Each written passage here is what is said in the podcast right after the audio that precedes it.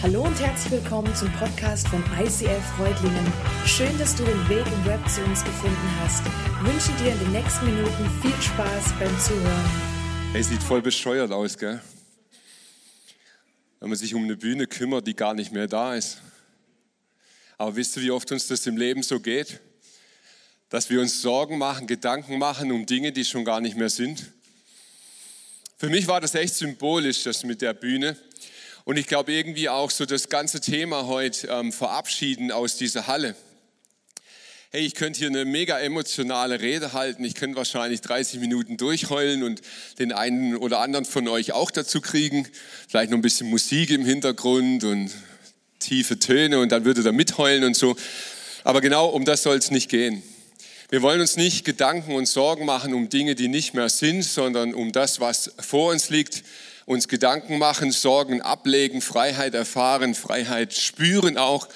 Das, was uns 13 Jahre lang hier angetrieben hat und uns weiter antreiben wird, ist eben das, dass wir Jesus im Blickfeld haben, ihn im Fokus haben und ihm alle Ehre geben möchten. Jesus, und ich möchte dir Danke sagen für jeden einzelnen Moment, für jeden Augenblick, den du uns geschenkt hast.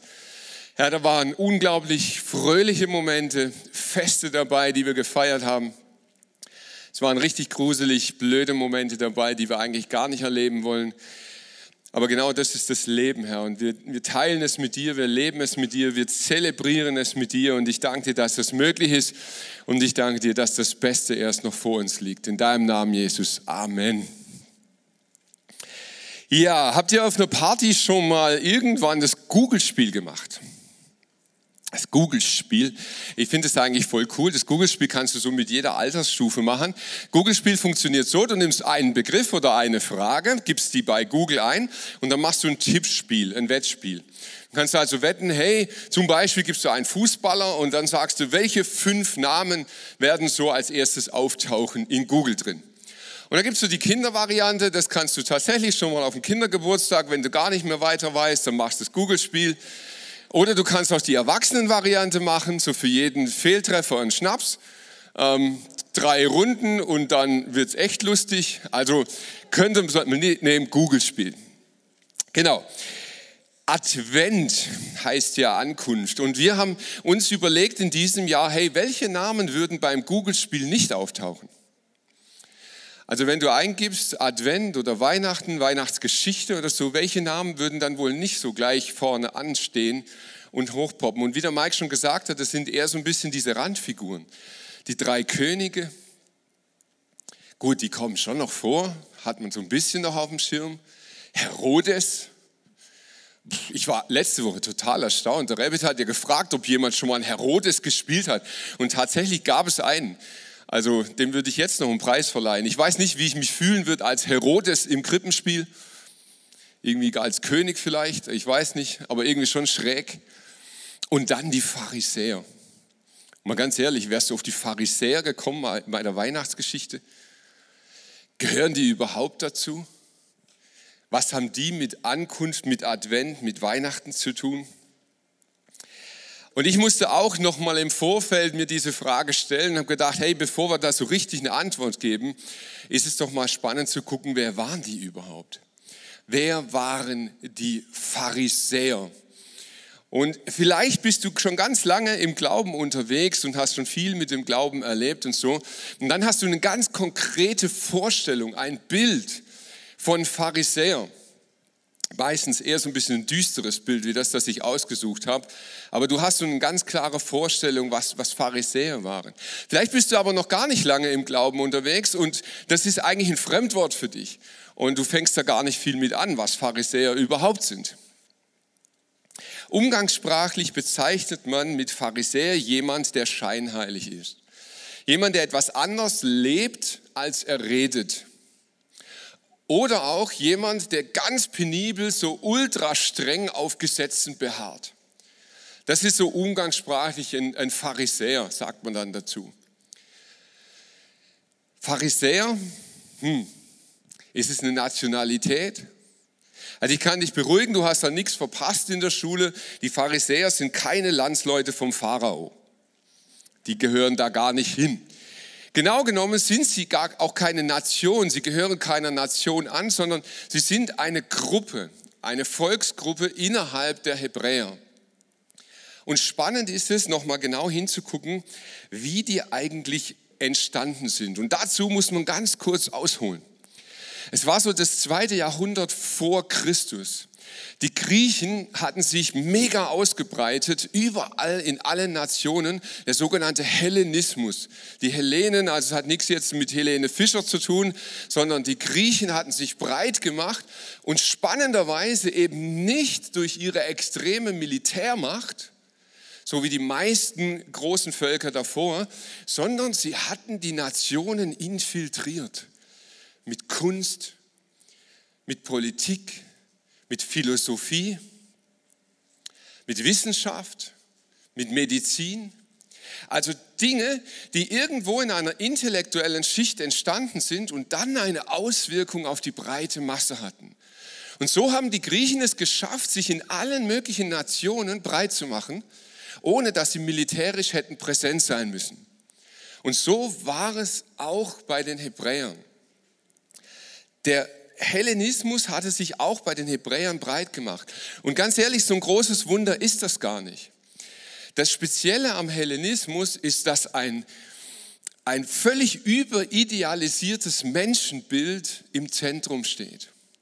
Vielleicht ist dir schon mal aufgefallen, wenn du die Kunst siehst des Hellenismus, dann siehst du nur schöne Menschen. Also in Griechenland kann es nur schöne Menschen gegeben haben. Ausschließlich. Weil alles, was du siehst an Bildhauerei, an Malerei und so, es sind nur schöne Menschen. Immer. Und die Menschen waren so zentral und so wichtig, dass sich sogar die Götter den Menschen unterordnen mussten. Die Götter dienten den Menschen. So zentral war das Menschenbild im Hellenismus. Und das, ihr könnt euch vorstellen, das traf bei den Hebräern jetzt auf ein Volk, das vorbereitet war und es wurde zu einem ernsten Problem. Die Juden glaubten an einen Gott. Die Juden glaubten an einen Gott, der die Welt erschaffen hat. Sie glaubten an einen Gott, der über den Menschen steht. Und in dieses Volk hinein kam dieser Hellenismus und er traf natürlich auf, auf viele Zuhörer, auf Menschen, die fanden das cool. Hey, auf einmal geht es um uns. Auf einmal sind wir Menschen der Mittelpunkt. Und vieles war auch logisch. Vieles war menschenzentriert, logisch, was Philosophie anging, was den Sinn des Lebens, den Zweck des Lebens anging. Und so machte sich das auch bei den Hebräern immer mehr breit. Und dann kam eine Zeit, so etwa 150 vor Christus fing das an, dass sich unter einer intellektuellen Schicht ein Widerstand breit machte. Sie fingen an, sich rückzubesinnen auf ihre eigenen Wurzeln. Spannenderweise war der letzte Prophet, also der letzte Mann, der noch direkt von Gott gesprochen hat, schon über 200 Jahre tot.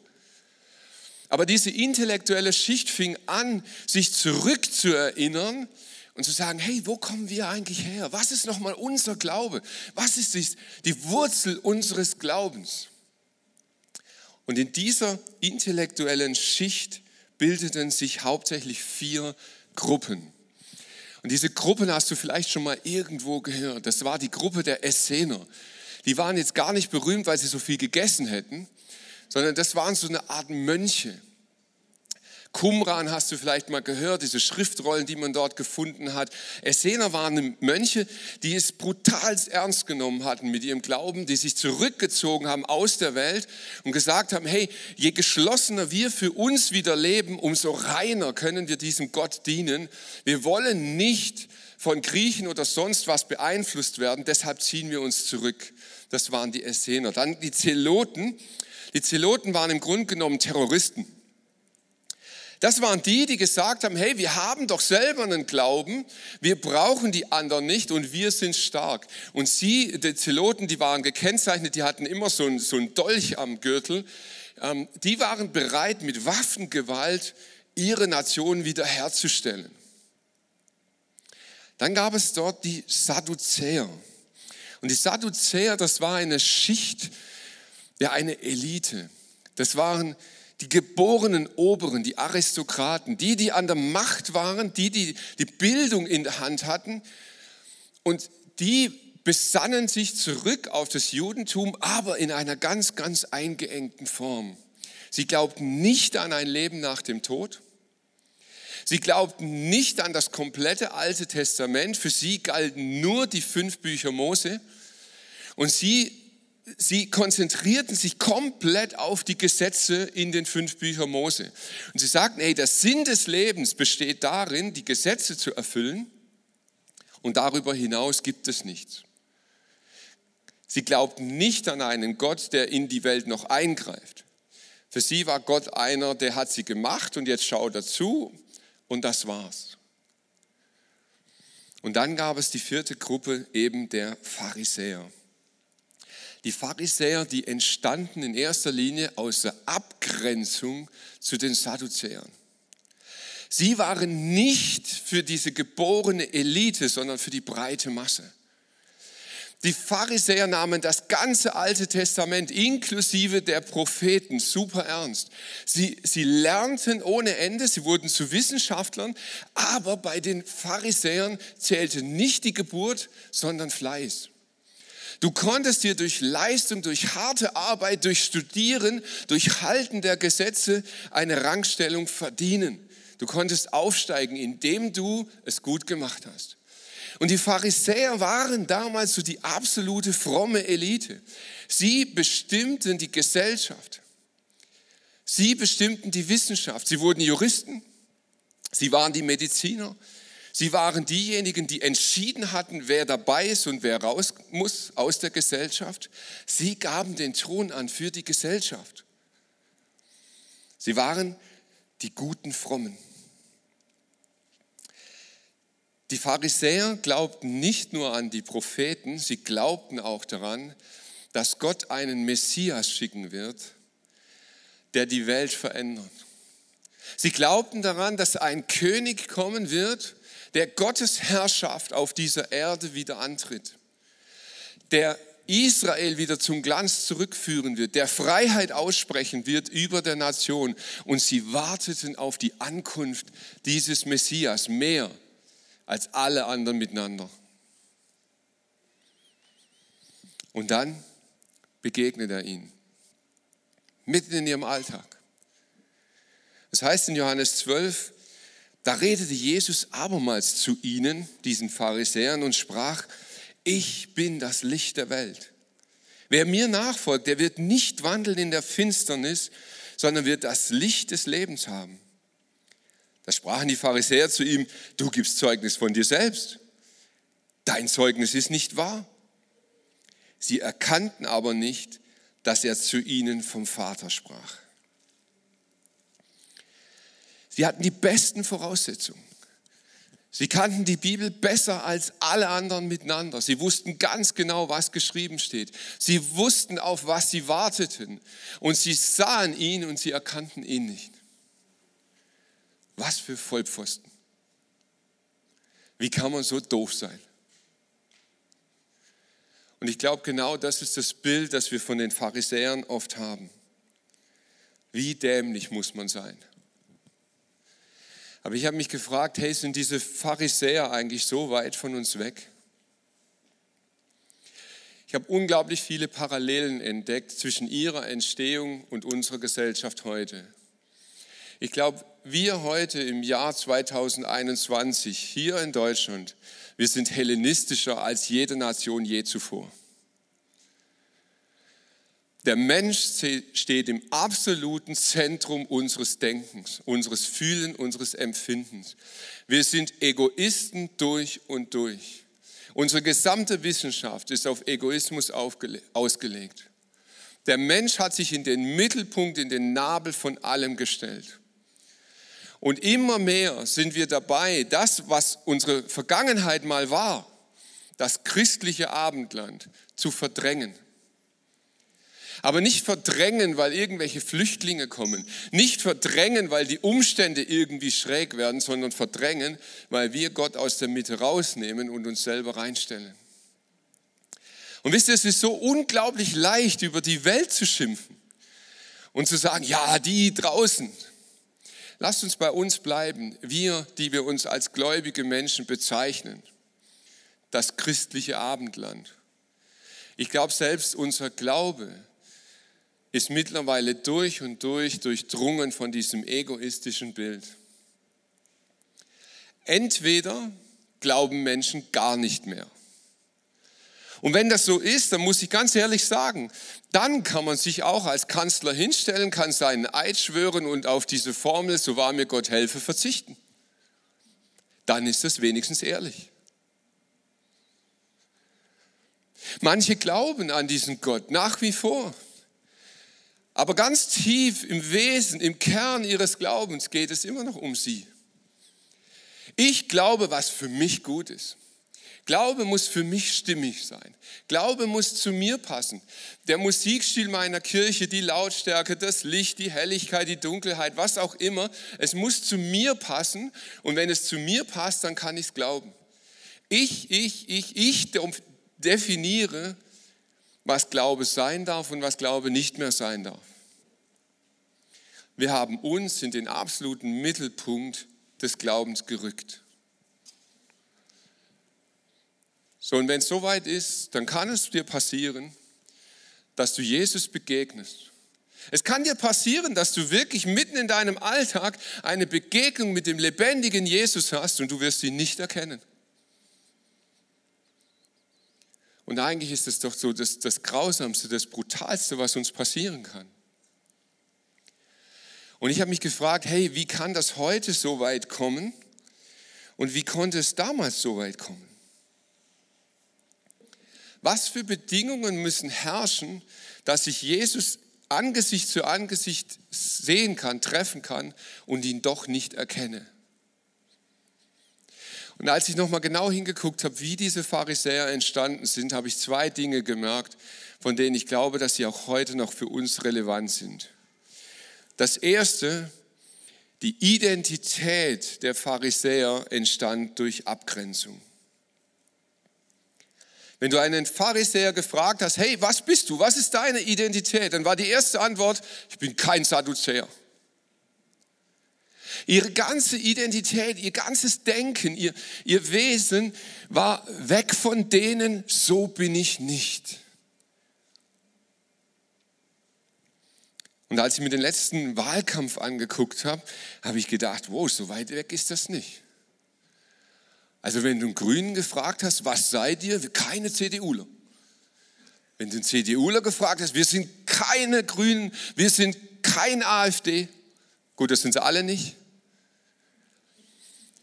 Identität aus Abgrenzung. Kennst du das auch? Ich bin nicht mein Vater. Ich bin nicht meine Mutter. Ich bin nicht diese Kirche, wo ich herkomme. Wir sind keine Landeskirche, wir sind keine Katholiken, wir sind keine, was auch immer. Identität aus Abgrenzung aus dem, was du nicht bist?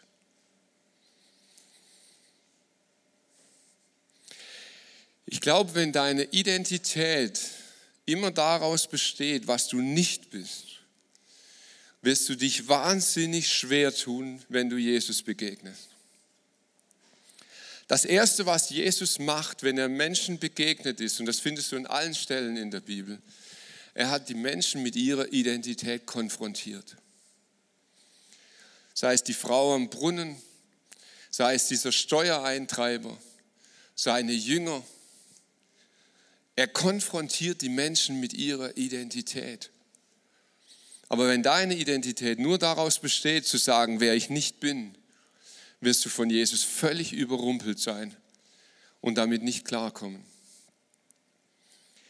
Das Zweite, was ich gemerkt habe, was diese Pharisäer so stark geprägt hat, ist Leistung. Das Leistungsdenken der Pharisäer hatte ganz tiefe Wurzeln. Und die tiefste Wurzel lag vielleicht wirklich in dieser Abgrenzung zu den Sadduzäern. Denn Sadduzäer wurdest du durch Geburt.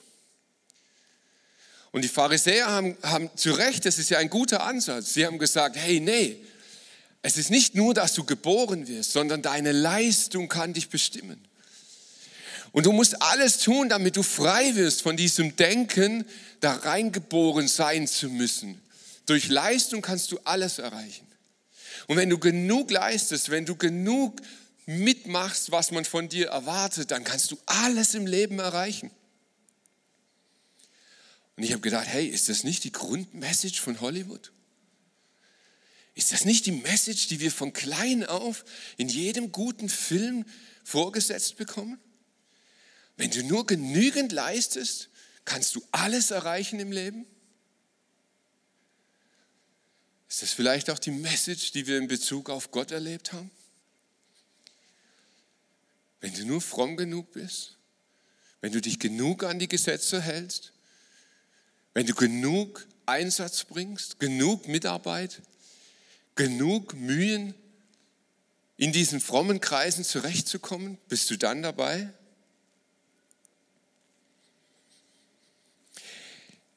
Glaube, das Bibelverständnis, das die Pharisäer hatten, hat sie ganz stark in ihrem Leistungsdenken bestätigt. Sie sehnten sich nach dem Messias. Sie sehnten sich nach einem Neuanfang. Und sie waren zutiefst davon überzeugt, dass dieser Neuanfang erst dann kommen wird, wenn sich das ganze Volk Israel an die Gesetze hält. Deshalb waren sie so versessen auf diese Sabbatgebote. Weil sie glaubten, wenn der Tag X kommt, an dem sich alle Juden an den Sabbat halten, dann wird der Herr wiederkommen. Und als ich das nochmal gelesen habe, habe ich gemerkt, wie tief Leistungsdenken geht. Wenn deine Identität nur aus Abgrenzung und aus Leistung besteht, kannst du im Leben nur noch ausgrenzen und hassen. Entweder dich selbst, weil du es nicht bringst, oder deinen Nächsten, den um dich rum, weil er es nicht bringt. Was für eine fatale Botschaft. Und wisst ihr, ich glaube, dass wir da momentan ganz tief drin stecken als Gesellschaft. Ja, wenn der sich impfen lassen würde, dann hätten wir die Pandemie schon lang hinter uns. Ja, wenn der mich nicht so unter Druck setzen würde, dann hätte ich mich vielleicht schon impfen lassen. Wenn der doch endlich so funktionieren würde, wie er soll, dann wären wir doch schon lange. Wenn der endlich seinen Diesel mal verschrotten wird und nur noch E fahren wird. Merkt ihr was? Ich glaube, dass wir ganz tief drinstecken in diesem Denken, dass mit genügend Leistung, mit genügend Entwicklung, mit genügend Frömmigkeit, mit genügend alles positive Dinge. Aber wenn wir genug davon leisten, wird der Messias kommen und uns retten. Und Jesus hatte eine andere Botschaft. Jesus war im Tempel und es war üblich, dass man so aus der Schriftrolle vorlesen sollte. Und er war an der Reihe und er nahm diese Schriftrolle und er las aus dem Prophet. Und er las vor, der Geist des Herrn ruht auf mir, weil er mich berufen und bevollmächtigt hat. Er hat mich gesandt, den Armen frohe Botschaft zu bringen. Ich rufe Freiheit aus für die Gefangenen. Den Blinden sage ich, dass sie sehen werden und den Unterdrückten, dass sie von jeder Gewalt befreit sein sollen. Ich verkünde ihnen ein Jahr, in dem der Herr seine Gnade zeigt.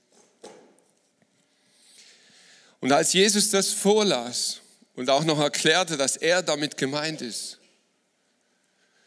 war ein Schlüsselmoment für die Pharisäer gekommen. Auf einmal waren sie knallhart konfrontiert mit diesem Jesus und sie mussten sich entscheiden. Entweder glauben wir dem oder wir müssen ihn töten. Und je mehr ich darüber nachgedacht habe, umso mehr habe ich es verstanden.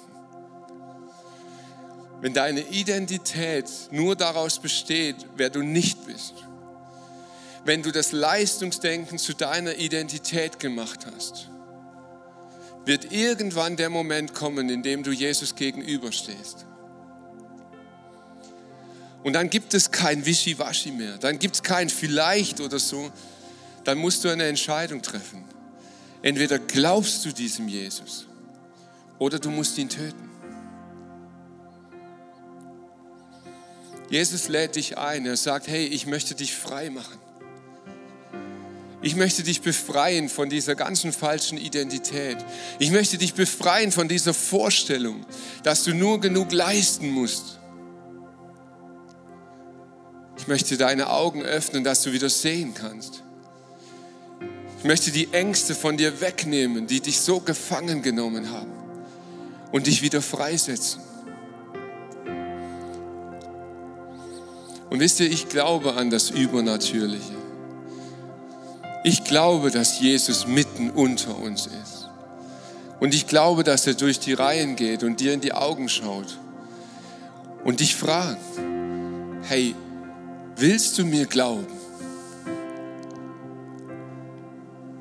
Und Jesus, ich danke dir, dass du ein lebendiger Gott bist, der Identität stiftet. Vater, und ich möchte nicht durch irgendwelche Emotionen jetzt irgendwas in den Menschen auslösen. Ich möchte diesen Raum und diese Zeit dir geben, Herr. Ich bitte, dass genau das jetzt geschieht, was du dir vorgenommen hast. Wir wollen dir den Raum geben, Heiliger Geist, damit du wirken darfst, so wie du möchtest. Hier in diesen Räumen, zu Hause am Stream, wo immer du jetzt gerade zugeschaltet bist. Ich möchte dich einladen, dass du in deinem Herzen jetzt einen Raum aufmachst, dass du Jesus begegnen kannst. Möge dieses Wunder heute geschehen, in Jesu Namen. Amen.